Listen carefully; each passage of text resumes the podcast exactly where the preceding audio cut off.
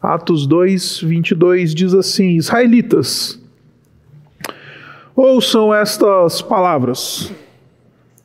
Jesus de Nazaré foi aprovado por Deus diante de vocês por meio de milagres, maravilhas e sinais que Deus fez entre vocês por intermédio dele. Como vocês mesmos sabem, este homem foi entregue por propósito determinado e pré-conhecimento de Deus. E vocês, com a ajuda de homens perversos, o mataram, pregando-o na cruz.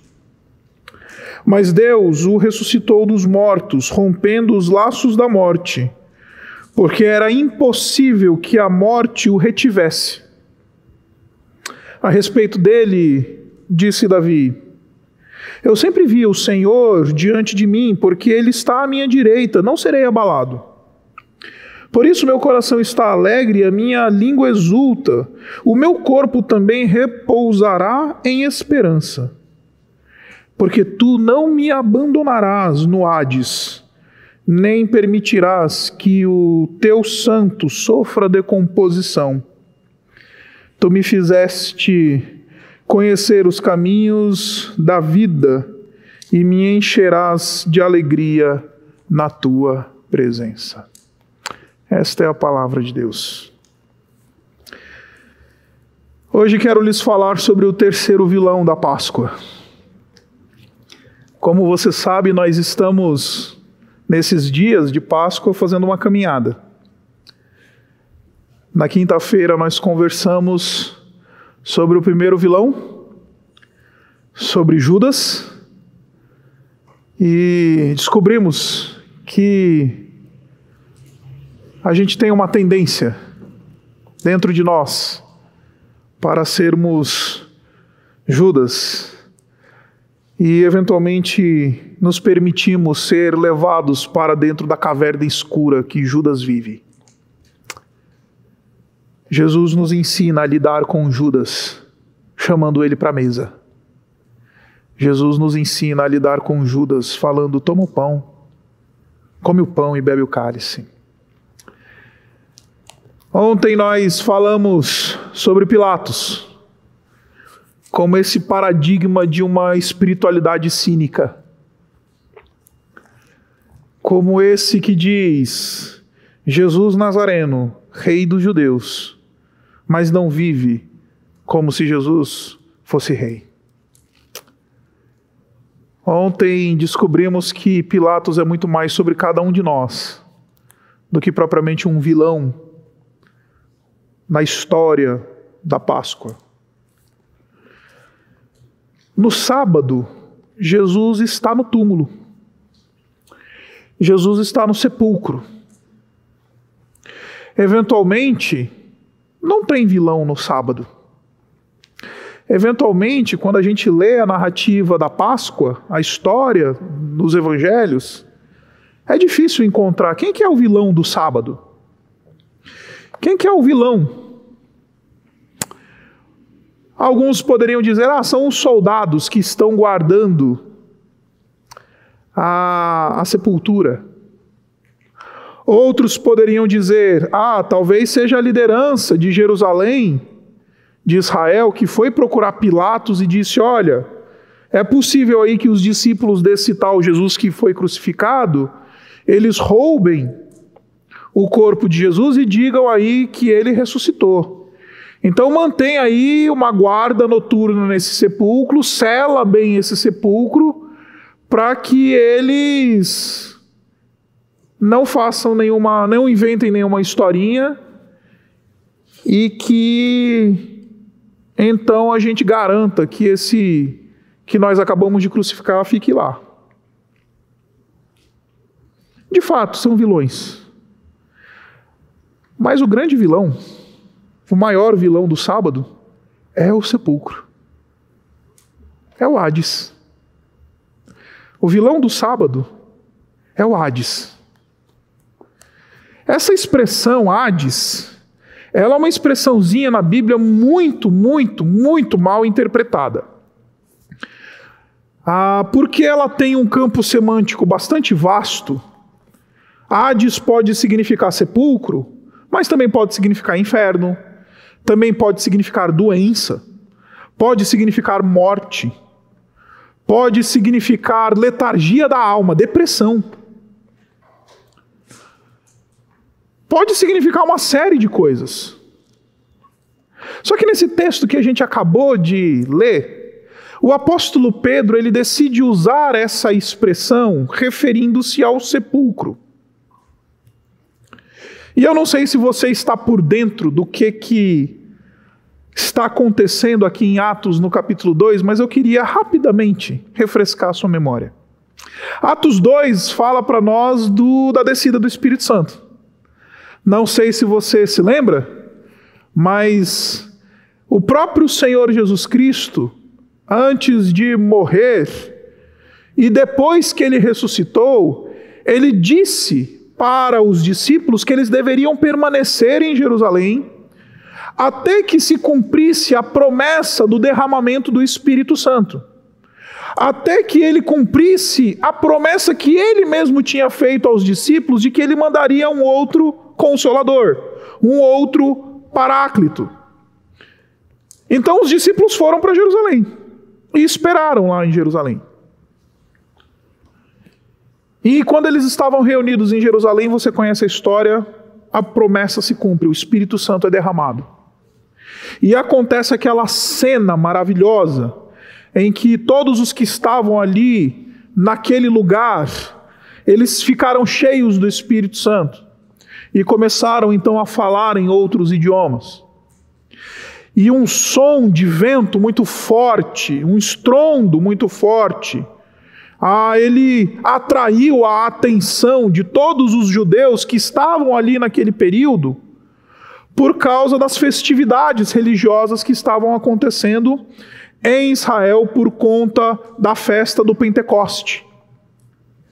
Então, esses esses homens, eles correram ali para onde estavam reunidos os primeiros cristãos, e eles começaram alguns a ficar surpresos porque eles estavam ouvindo aqueles homens galileus, aqueles homens israelitas, falando e proclamando as maravilhas do Senhor em outros idiomas. Enquanto outros reagiram de uma maneira bastante negativa e falaram assim: está todo mundo bêbado. Que está acontecendo aqui é um away gospel. O que está acontecendo aqui é um, é um movimento espúrio e nesse momento, o apóstolo Pedro ele se levanta para pregar, cheio do Espírito Santo. E ele prega o sermão que talvez tenha produzido mais conversões na história do cristianismo. Porque nesta altura do campeonato, este grupo, que era um grupelho de alguns Existe uma estimativa se esse grupo vai variar entre 50 e 120 pessoas. Depois deste sermão, o texto fala para nós que as pessoas creram, e no versículo 41 do capítulo 2 ele diz assim: Os que aceitaram a mensagem foram batizados e naquele dia houve um acréscimo de cerca de 3 mil pessoas. Você consegue imaginar um homem pregar pelo poder do Espírito Santo e 3 mil pessoas imediatamente se converterem? Aquela comunidade que devia ser de mais ou menos umas 120 pessoas se tornou uma comunidade de 3 mil do dia para a noite. Eu não queria ser pastor dessa igreja que cresce de 100 para 3 mil de um dia para o outro. Nesse sermão, Pedro vai defender a ressurreição do Senhor Jesus Cristo. E ele vai botar na conta dos israelitas, como a gente acabou de ler. Ele está se dirigindo a esses críticos daquele movimento que está acontecendo, e ele vai defender e vai pregar o evangelho, e pregar o evangelho significa falar da morte e da ressurreição do Senhor Jesus Cristo. E quando ele está defendendo a ressurreição do Senhor Jesus Cristo, ele faz uma citação do Antigo Testamento, Salmo de número 16. E ali, nessa citação, é quando ele usa a palavra Hades para se referir ao sepulcro. Porque a palavra que aparece lá no Antigo Testamento, no livro dos Salmos, é a palavra Sheol que também pode ser traduzida como inferno, que também pode ser traduzida como, enfim, sepulcro, que também pode ser traduzido como lugar dos mortos, tem também uma, uma dimensão bastante grande. Sheol comunica aquela ideia da boca do vulcão. Versículo 27, então ele diz: Porque tu não me abandonarás no sepulcro. E o argumento do Pedro é muito simples. Jesus ressuscitou, porque havia uma promessa sobre Jesus lá nos Salmos, dizendo que quando o filho de Davi morresse, ele não seria abandonado no sepulcro. E a gente normalmente lê esse texto e a gente fala, tá vendo? Olha, glória a Deus, né? Jesus não será abandonado no sepulcro. E a gente foca no não abandonamento de Jesus. Mas a gente esquece de entender que Jesus ele está no sepulcro. Ele, ele, ele é alguém que foi colocado no sepulcro. Aparentemente abandonado no sepulcro. E essa é a sensação do sábado de aleluia. Jesus está no sepulcro.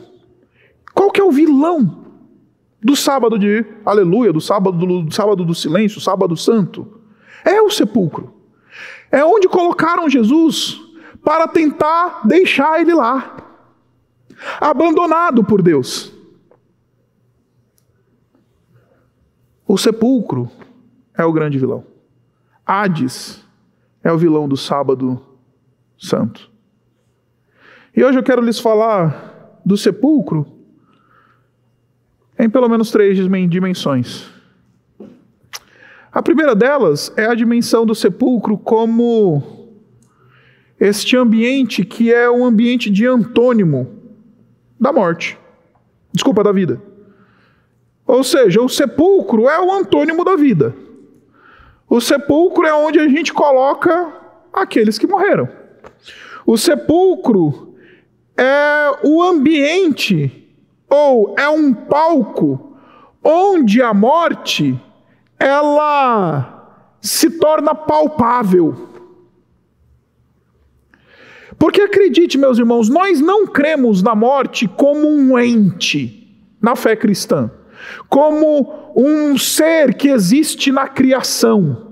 A morte, do ponto de vista ontológico, como as pessoas falam por aí, ela não é aquele espectro de capuz que tem um, um, um, facão na mão, né, uma foice na mão, que vai visitando as pessoas nos hospitais. E a gente fala, tá ali a morte. Né? É aquele espectro, né, aquele vulto que põe um capuz preto, vai com a foice na mão encontrar os que vão morrer. Aí a morte vem e fala assim: ó, oh, chegou tua hora, vou te levar. Porque a morte não é um, um ente, não é uma pessoa. Nesse sentido, a morte ela não existe. A morte ela precisa de um parasita para se manifestar, para se materializar, para ser reconhecida. A morte precisa de um corpo. A morte precisa de um ambiente para que ela possa ser percebida. Eu lembro que a minha avó, ela era super supersticiosa, super supersticiosa. Ela era muito supersticiosa. Ela era uma mulher cheia de superstições. E era muito interessante, porque a minha avó ela achava que o mal, a morte, as, as, a, essas coisas que nós entendemos como que não existem em si, não existe uma, um, um ser chamado morte. Então a minha avó, ela falava assim para os netos, falava assim, ó, oh, neto, não saia à noite de casa depois da janta, depois que inclusive você já tomou banho, por quê? Porque lá fora o sereno vai te pegar, o mal vai te pegar, a morte está lá fora. Como se a morte fosse aquela, aquele bicho que está lá fora, né? Esperando a gente sair de casa. Mas ela falava isso, nem sei se era muito por superstição, era porque a gente não, ela não queria que a gente voltasse para a rua depois do jantar para voltar para casa suado, à noite, ficar brincando na rua à noite. Aí ela falava: o sereno vai te pegar. Você vai morrer, você vai ficar doente. Porque lá fora está a morte, esperando com a sua foice para te encontrar. Não. A morte precisa de um parasita. E onde a morte mais se manifesta, onde a morte se torna palpável, é no sepulcro. O sepulcro é o palco da morte. O sepulcro é a materialização da morte. O sepulcro é onde a morte abraça e não, e não solta. O sepulcro é esse lugar onde a morte reina. O sepulcro é a prisão, é o calabouço da morte. E por que, que eu estou falando isso? Porque se o sepulcro é o calabouço da morte, uma coisa que a gente precisa entender é que não convém a coisas vivas estarem no sepulcro. Não convém a pessoas vivas estarem no sepulcro. Não convém aos vivos o sepulcro, só aos mortos. Eu lembro que a minha experiência pastoral, ela me conduziu um dia a acompanhar uma família da igreja que eu era líder, para num, num processo de exumação de uma sepultura.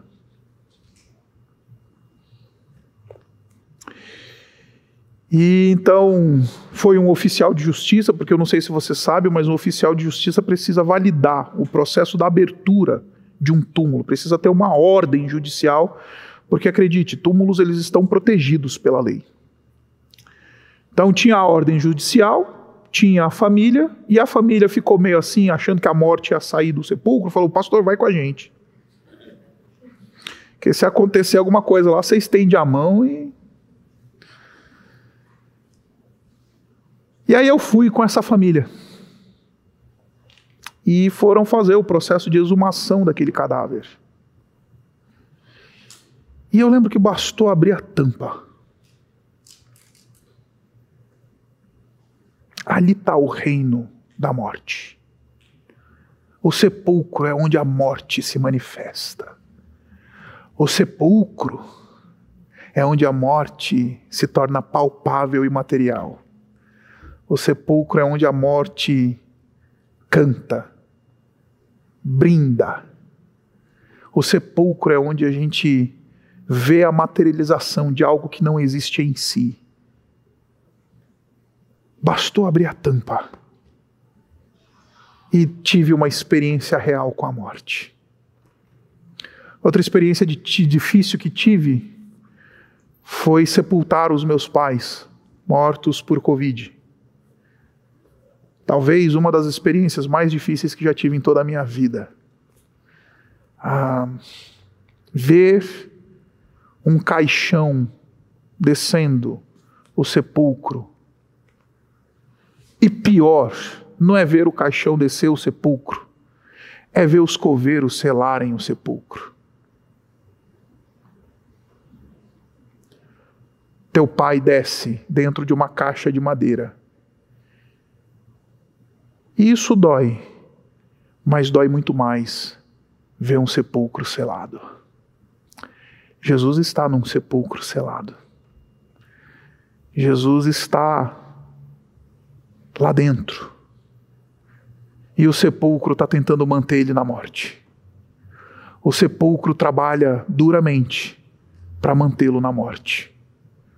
O sepulcro trabalha duramente para que ele mantenha-se morto. O sepulcro atua como movimento para manter Jesus onde ele está. Agora quero lhes falar também de sepulcro como uma espécie de vazio existencial. Porque sepulcro também é símbolo de um vazio. É possível estar vivo e viver uma vida sepulcral. É possível ser um indivíduo que está gozando de saúde perfeita e ainda assim viver como se estivesse definhando dentro de um sepulcro. É possível ter a saúde de um atleta e estar vivendo uma vida sepulcral, definhando dentro de um sepulcro. Sepulcro não é só antônimo da vida. Sepulcro também é símbolo de vazio existencial. Porque no sepulcro não tem mais direção, né? Quem está no sepulcro não sonha. Quem está no sepulcro não planeja. Quem está no sepulcro não fala, ah, vou ah, fazer uma dieta. Quem está no sepulcro não diz, vou terminar a faculdade. Quem está no sepulcro não planeja as férias do meio do ano, lá no friozinho de Campos do Jordão. Quem está no sepulcro não tem perspectiva. E é possível gozar de vida física, mas viver uma realidade sepulcral. Porque foram tomadas as perspectivas, as expectativas. Uma das coisas que mais me incomodaram, acredite, que mais me incomodaram quando eu passei perto da morte, foi cogitar a possibilidade de não ver a minha filha crescer. Confesso para vocês que estava bem tranquilo em relação à Igreja Batista Urbana. Sabia que vocês iam ficar bem. Sabia que já tinha curtido bastante. Graças a Deus, eu e Isabela, nos primeiros anos do nosso casamento, a gente curtiu e se curtiu bastante. A gente se curte até hoje, mas nos primeiros anos do nosso casamento a gente se curtiu bastante. Então eu falei: não, ah, vou deixar a minha mulher. Sorte a dela, que vai ficar viúva jovem formada, vai receber um belo de um seguro de vida e rica e vai poder tocar a vida dela. Mas o que me incomodava era saber que na sepultura eu não veria minha filha crescer. O que me incomodava era saber que a minha filha ia crescer e eu não ia ver isso.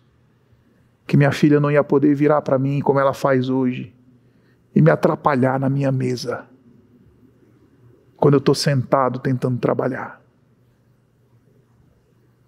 Isso é falta de perspectiva, gente. Isso é vazio existencial. Isso é sábado do silêncio. Isso é vida que não vale a pena ser vivida. E meus irmãos, uma coisa que a gente pode ponderar nessa reflexão sobre o Hades, o sepulcro, é uma coisa muito simples. É que quando a gente olha para esse texto, o texto diz assim: Tu não me abandonarás no sepulcro. Porque o sepulcro, enquanto vazio existencial, é esse lugar de abandono, né? É esse lugar onde eu estou só. É esse lugar da ausência da companhia. É esse lugar onde a carne fica pútrida. É esse lugar onde a frieza do sepulcro nos consome.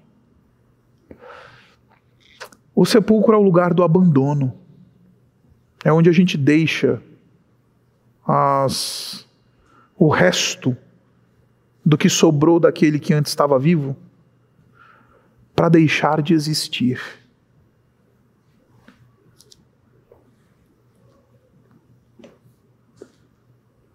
Acredite, tem gente que está vivendo essa vida.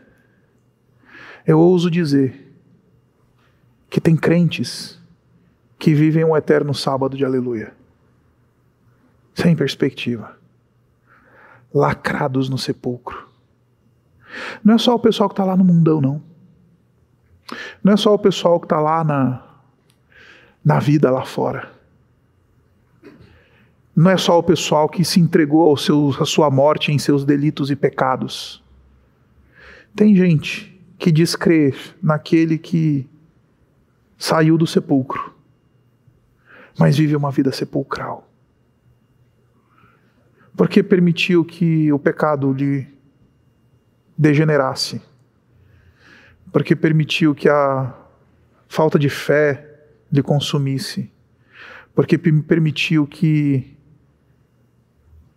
a ausência da luz de Cristo na sua própria vida lhe dominasse. E aí vive na sepultura. Aí fica lá, eternamente no sábado de aleluia, sem nunca encontrar o domingo pela manhã, sem nunca encontrar a luz do raiar do domingo, sem nunca encontrar a esperança que vem com o primeiro raio de luz da manhã. No sábado de aleluia, a gente encontra o sepulcro. Mas ao encontrar ao sepulcro, a gente precisa desesperadamente colocar em nós um sentimento de expectativa. Porque o sepulcro não pode ser o fim. E graças a Deus, porque o sepulcro não é o fim. Mas aqueles que não se encontraram com Cristo, eles estão para sempre no sábado do silêncio. Aqueles que não permitiram que Jesus lhes tire desse sepulcro, desse vazio existencial, da sua morte em seu delito e pecado, esses ficam lá no sepulcro, o inimigo da nossa alma o inimigo da nossa vida, o inimigo da nossa existência, o parasita da nossa alma, o parasita da nossa fé e da nossa existência. Por isso, a gente reconhece o sepulcro como inimigo no sábado do silêncio. Mas mais do que reconhecer o sepulcro como inimigo, é encher o coração de expectativa porque o sol vai raiar daqui a pouco. Esse é o terceiro ciclo da vigília do silêncio. Esse é o terceiro ciclo da vigília em que a gente lamenta que a morte está dançando no sepulcro do Senhor Jesus. Por nossa causa, por causa do meu e do seu pecado. Então, quando a gente chega diante do sepulcro, a gente precisa ler Jó, no capítulo 19, versículo 25. Jó 19, 25 diz assim: Eu sei que o meu redentor vive e que no fim se levantará sobre a terra. Eu sei que o meu redentor vive e que no fim se levantará sobre a terra. A frieza do sepulcro do sábado à noite. Ele precisa nos indignar, precisa nos advertir sobre o tipo de vida que a gente anda vivendo. Ele precisa nos nos fazer refletir profundamente sobre as vidas sepulcrais que a gente tomou para nós. Mas mais do que isso, eles precisam, o sepulcro precisa nos gritar a necessidade de um redentor que vai sim, essa é a nossa expectativa. O redentor vai se levantar sobre a terra. O redentor, ele vai acordar de manhã. O redentor, ele vai reivindicar a justiça. Então, no sábado do silêncio, é a gente olhar para Jesus e falar: estamos aguardando Jesus. Estamos aguardando, indignados com o sepulcro, mas esperançosos com o raiar do domingo.